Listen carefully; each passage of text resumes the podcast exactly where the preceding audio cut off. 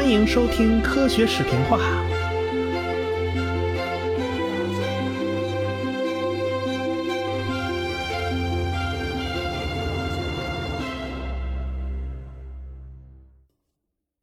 上文书讲到啊，各种自然选择的学说就开始不断的融合了，形成了分层次自然选择的这种观念。原来在基因层面上，在个体层面上，以及在群体的层面上，自然选择呢都在发挥作用，但是在各个层面上遵守的规则又是不同的。但是自然选择还将受到来自分子级别的挑战。这次挑战呢，大概发生在六十年代末。综合进化论一致认为啊，自然选择是生物进化的主要动力，但是偏偏有人出来说不。而且人家证据还很硬，你还不太好反驳，因为这个证据是在分子级别的。那说来话长啦，毕竟一张嘴难表两家事啊。这个遗传学和进化论呢，虽然是相伴相生，但毕竟是两个方向。我们不得不把遗传学这头啊再捡起来说一下。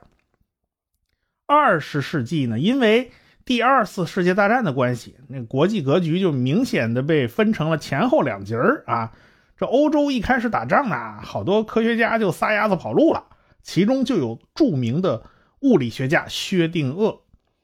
一九三三年呢，那德国闹纳粹啊，当时薛定谔正好在德国，那他就离开德国了，到了英国，落脚在了牛津大学。后来呢，他得到消息啊。他和狄拉克分享了诺贝尔物理学奖啊，而他一高兴呢，就回了自己的祖国奥地利。哪知道啊，这德国并吞了奥地利，他最终他还是落到纳粹手里头。不过他后来呢，辗转啊，路经过了很多个地方，最后去了爱尔兰的都柏林大学，所以他就在那儿啊一干好多年，大概是十七年吧。一九四三年，他就在都柏林大学开了个讲座。完整的讲述了他对于物理学和生命的看法。后来呢，这个讲稿啊集结成书，就是这本《生命是什么：活细胞的物理学观》这本书啊非常出名，它影响了一代人投身于生物学界。要知道啊，薛定谔那可是量子力学的开创者之一，物理学宗师啊，而且他从小兴趣爱好广泛。对生物学他一直很感兴趣，而且啊，他有着这种哲学家的洞见呢。生命是什么？这本书号称叫分子生物学中的汤姆叔叔的小屋啊。汤姆叔叔小屋这本书嘛，引发了南北战争啊，引发一场革命嘛。薛定谔的这本书也引起了非常强烈的效果，一大群物理学研究者。就开始转行研究生物学，一系列物理学的这种方法呀，就被带进了生物学领领域。那么这本书究竟讲了什么呢？嗯，那薛定谔嘛，他物理学家嘛，他当然是从物理学开始扯起的啊，毕竟这是他本行，也是他思考的出发点。生命究竟是什么呢？反正宗教信徒啊。总归是把这事儿推给上帝啊！凡是解释不了的，通通推到上帝身上，那都是他干的。但是对于化学家来讲呢，在他那眼里呢，一切都是化学反应。当然啦，这也是有个递进的过程吧。早期的化学家都认为，有机物只能靠生命来获得啊。比如说，从葡萄汁里面可以提取出酒石酸，哎，这个好像人造不出来哦。从尿液里边可以提取出尿素。哎，这个好像别地儿也搞不出来。从酸奶里边能够提取乳酸啊，这些东西好像必须你依靠生命才能制造出来啊。普通你想人工合成是不行的，所以有人就提出了一种观念，叫做生命力。哎，就靠化学人工合成啊，你想搞出这种东西那是不可能的。但是后来有一位化学家叫威勒，他打破了这种迷思。他靠加热氢酸铵，成功的获得了尿素。本来嘛，就不存在什么神秘的这种生命力，有机物乃至生命都遵循着最普通的化学过程，没什么新鲜的。那早期生物学家他们关心的就是生物如何演变呐，他研究的都是这些东西，但是他并不关心生命到底是什么。你好歹对对对这个生命你得下个定义吧。但是薛定谔作为一个物理学家，他显然就是从物理学的角度来探讨生命现象的。当然啦，这个薛定谔以前也跟生物学发生过关系啊。啊，大家大概最熟悉的就是那个薛定谔的猫嘛，一只猫就被他定义成了这种半死不活的这种叠加态嘛，所以现在还有人戏称啊，这薛定谔是虐猫狂人啊。其实人家薛定谔只是拿猫举个例子罢了啊。至于猫为什么被他选中，那就不知道了啊。反正薛定谔作为一个物理学家，他自然有他独特的角度。在薛定谔看来，一切科学那都是物理学。可不嘛，那物理学嘛，叫万物之理嘛。那时候啊，大家还都不知道呢，遗传物质的化学基础究竟是什么？到底是什么东西构成了遗传物质？反正就知道啊，这东西是在染色体里边的。啊，一九四三年啊，薛定谔那会儿还不知道 DNA 呢，因为。DNA 是一九四四年美国人从细菌里面首次分离出来的，而且首次认定啊，这东西就是真正的遗传物质。当时薛定谔他四三年他不知道这些东西，但是他有物理学家的洞见。我们前文书讲过呀，这摩尔根研究果蝇啊，就对对这个果蝇搞满清十大酷刑啊，就说白了就是想尽办法逼着果蝇发生遗传变异。后来就发现啊。那些招都不好使，最好使的招就是 X 射线，那最好使了。哎，它可以造出好多稀奇古怪的这种怪胎，比如说没翅膀啊，这没眼睛啊，这种果蝇它都被造出来了啊。但是这摩尔根的心思啊，就就集中在这些怪胎身上。但是这个薛定谔他作为一个物理学家，他的关注点就不一样了，他把眼光就盯在了 X 射线上，因为 X 射线啊。可以使化学键断裂，但是你使化学键断裂呢？它它影响范围其实并不大，也就是少数原子啊，它会受到影响。但是为什么少数原子受到影响，那整个生物就会发生严重变异呢？哎，这是一个非常独特的点呢，也就是薛定谔这种物理学家他能想得到啊。那薛定谔就推想啊，我一个原子我是携带不了多少信息的。那么一个基因要是原子数过少，那就是显然是不稳定的，因为量子涨落呀会非常非常的厉害。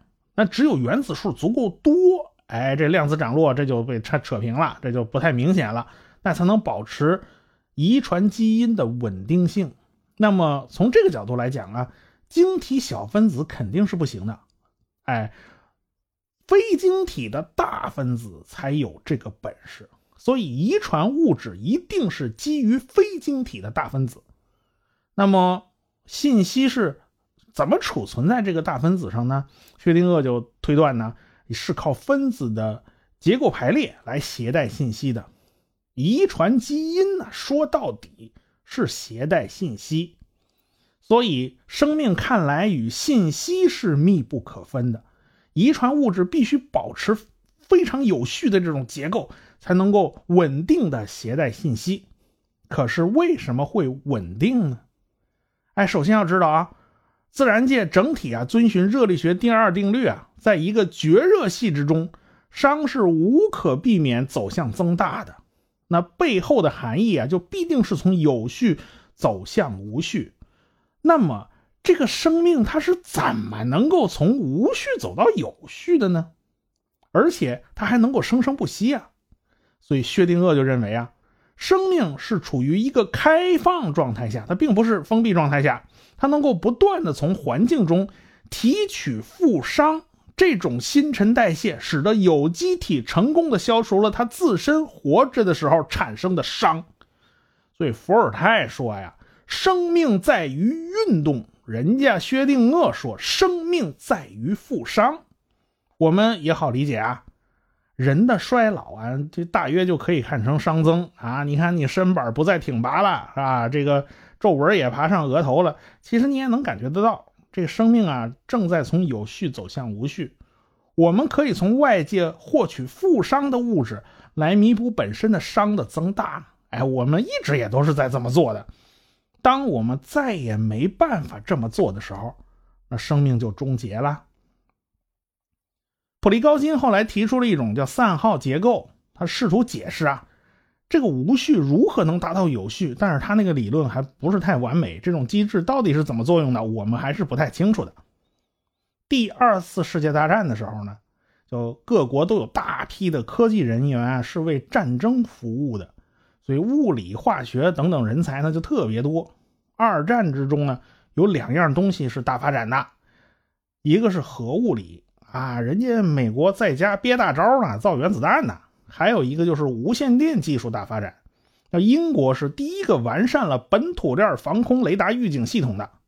但是二战结束以后，物理学方面的人才就显得过剩了。他们未来的道路呢，就开始变得有点迷惘了。这个时候，薛定谔这本书《生命是什么》给了他们很大的启示。哦，原来还有生命科学这么大一片蓝海需要人才。不出所料啊，就在薛定谔的感召之下，生命科学出现了两次革命：一是分子生物学的革命，标志就是 DNA 双螺旋结构的发现。分子生物学的出现啊，啊，就是受到薛定谔这种物理学家极大的影响。同时呢，物理学啊还为生物学提供了 X 射线晶体衍射呀、什么核磁共振呐、什么电子显微镜、高速离心机啊等等等等这一切工具，哎，都是从物理学进入生物学界的。第二个重大影响呢是基因组学，就是我们说到的基因组测序啊，这是数学、计算机科学和生物学的交叉，哎，这几门学科就交叉到了一起。一批物理学家投身到计算分子进化和遗传学的研究洪流之中啊，比如说啊，新西兰的物理学家威尔金斯，他一九四五年就转向生物学了，还有呢，英国的物理学家克里克。他是在一九四七年或者一九四九年左右转向的，这毫无疑问都跟薛定谔那本书他也是有关系的。这就是其中二位。这克里克原本打算研究粒子物理，后来就因为看了薛定谔的书，他就开始迷上生物学了。啊，这一脑袋扎进去就再也不出来了。这维尔金斯也是看了薛定谔的书啊，从此就告别物理学，开始转向研究生命大分子的复杂结构。这里头啊，奥妙无穷啊！此外啊，美国的生物学家沃森在芝加哥读大学的时候，就被薛定谔的书牢牢吸引住了。他从此立志献身于揭开生命遗传的奥秘。那不仅仅是他们啊，其他诺贝尔奖得主啊，卢雅利啊、查尔加夫啊、本泽呀，这些人他都是受到《生命是什么》的感染。普利高金的那三号结构，不就是从这本书中获得的这种灵感吗？哎，要不说呢，这薛定谔的书是起到了非常大的推动作用。一九五一年，年轻的沃森就来到了克里克所在的卡温迪许实验室。当时啊，有不少人认为啊，染色体里面的蛋白质才包含遗传信息，哎，这东西才是遗传物质。相信 DNA 是遗传物质的人呢不算多，但是这二位啊坚定的认为 DNA 才是遗传物质。通过 X 光结晶影像技术的帮助啊，沃森和克里克观察到了 DNA 分子的成分以及长链 DNA 分子以螺旋状呈现等信息。但是啊，这 DNA 分子究竟是几个螺旋组成的呢？啊，内部之间的各分子又是怎么组合的？还有这个螺旋到底有拧得多紧密呢？哎，圈与圈之间这缝隙有多大？这一大堆细节问题啊，他们还是没搞清楚，他们还是一头雾水。与当时其他人的思路不一样，这沃森和克里克啊，坚持先要找到 DNA 分子结构的模型。其他那些科学家恰好，哎，他都不擅长分子建模。他俩特在乎这个啊，那找材料啊，从那五金商店买回来一堆的零件就开始拼接，啊，这种小球小棍的，这这这就弄了一大堆，还还你还你还得有个高铁架子呀，然后他们就把小球小棍的排列组合吧，往起拼，看看能不能搭起一个呃分子结构的模型啊。受到前人影响啊，他他们原来是按照三螺旋的思路，折腾了好久，可是怎么鼓捣它都不对，而且呢，就遭到了 X 射线衍射摄影高手罗莎琳德·富兰克林的强烈反对啊！就你们搞的这东西根本就不对嘛！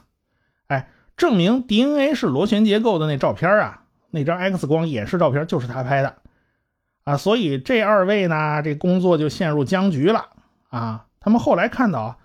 蛋白质结构权威鲍林关于 DNA 结构的论文，啊，当然这论文他是事先剧透，他当时还没发表啊。这鲍林就认为 DNA 分子应该是三螺旋结构。这沃森他们俩呀就闷头想了好半天，他向同事们又请教了一大圈，果断的否定了权威的结论。然后他们闷头鼓捣了不到两个月吧。他们就公布了一个让世界都很震惊的一个结果。一九五三年，他俩提出了 DNA 双螺旋分子结构模型。这个论文呢并不长，大概九百多字吧，但是引起了轰动。遗传物质到底是怎么回事就被揭开了秘密啊！原来 DNA 是个双螺旋结构。这个模型成功的说明了 DNA 通过双螺旋的解旋，以每条单链为模板。合成互补链而复制，这长链上的碱基序列是怎么构是构成遗传编码的？哎，他们都给说清楚了。就这样，沃森、克里克、维尔金斯因为对核酸分子结构和生物中信息传递的意义的发现，获得了1962年诺贝尔生理学或医学奖。从此啊，以此为标志，分子生物学诞生。当然啦，你去细究啊，其中还伴随着一系列的冲突啊、误会啊、江湖恩怨呐，啊，这里头麻烦多着呢。这毕竟有人的地方就有江湖，大家有兴趣自己可以去查这双螺旋到底是怎么怎怎么发现的。真正拍的那张至关重要照片的罗罗莎琳德·富兰克林呢，他们根本就没有被提到。当然，过了好久以后呢，才能确认他的贡献。那这时候。这个罗莎琳德·富兰克林已经故去好多年了，因为他英年早逝，很早就得癌症去世了。也许啊，大家会问，那么多人呐，这个沃森和克里克为什么会成功呢？从 X 射线衍射分析技术来看呢，这沃森和克里克显然他不如威尔金斯和富兰克林。就结构化学知识而言，那沃森和克里克他肯定也不如那老牌高手鲍林嘛。那沃森和克里克能拔得头筹，靠的是什么呢？靠的就是两个人的合作，靠的是知识和能力的互补，靠的是博采众家之长。这对组合呀，最强的优势就是把物理和化学的研究资料都放到生物学背景上去考虑。他们时时刻刻牢记牢记啊，这 DNA 是遗传物质，搞清楚 DNA 分子结构。就是为了在分子水平上阐明基因的自体催化和异体催化功能。这个自体催化就是复制，异体催化呢就是所谓的叫编码蛋白质啊，你得根据基因你能翻出好多好多蛋白质去。至今为止，搞清楚结构的大分子那不计其数了，结构复杂、精度之高，都远远超过这个双螺旋结构。有不少人因为搞清这种结构啊。还得了诺贝尔奖，但是全世界唯独把四月二十五号定为国际 DNA 日，大肆纪念，就是因为这个模型深刻的生物学内涵，它揭示了生命的分子本质，揭开了 DNA 的生物学之魂呐。大约呢，就是薛定谔在写《生命是什么》这本书的时候呢。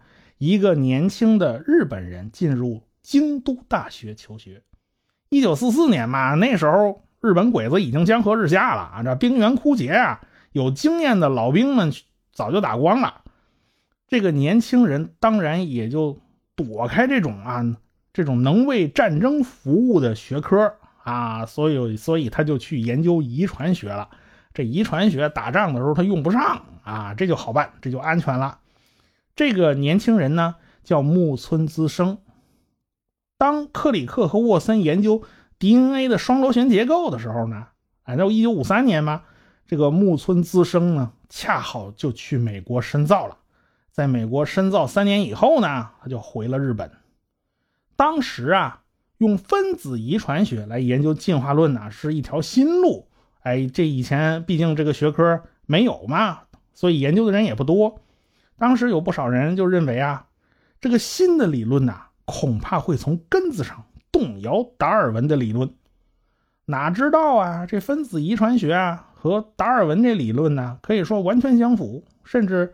有力的支持了达尔文的学说，啊，所有生物都是用同一套机制来控制遗传变异的，都是 DNA 这这一套结构嘛，具有共同的分子结构基础嘛，那说明什么呢？这就明显表明啊，达尔文的共同祖先理论应该是正确的，应该是靠谱的。生物信息是可以从核酸传递给蛋白质。但是倒过来它是不行的啊，没有办法从蛋白质传递给核酸。哎，这次就从根子上就等于否定了拉马克的获得性遗传。哎，你基本上你从根子上你就断了这念想了。而且呢，分子生物学还提供了不少工具，比如说啊，可以比较重要基因的核苷酸序列来判定两个物种亲戚关系离得远它还是近呢？这种信息是包含在生生物体的身体内的，那要比到处去挖那化石啊，它准多了，而且也方便多了啊，不用舍近求远，所有的信息都包含在人的身体之内啊。这个木村资生研究的就是分子生物学，他也是自然选择学说的忠实信徒。但是到了一九六八年，这可就鼓捣出麻烦来了啊！他得出了一个结论，是什么结论呢？那就是在分子层面啊，自然不选择，那好像自然选择失效了，那这是怎么回事呢？咱们下回再说。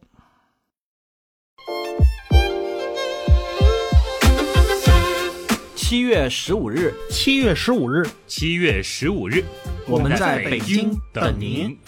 我正在上海憋大招呢，我会努力讲得更清晰明了的。我希望通过我对科学的分享，来改变你对于颜值、身材甚至语言的刻板印象。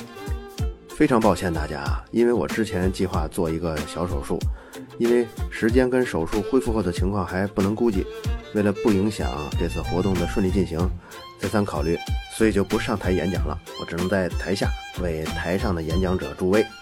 请注意，购票通道已经开通了，请关注“科学声音”的微信公众号，在菜单中即可购票。好位置的票可不是很多啊，想好了您就赶紧出手，别犹豫。哎，黄牛党请绕路啊！如果您有兴趣成为我们这次活动的赞助商，也可以联系微信号四零零零零九五九谭老师。我是卓老板，我是吴金平。我是汪杰，我是旭东，我们是科学声音。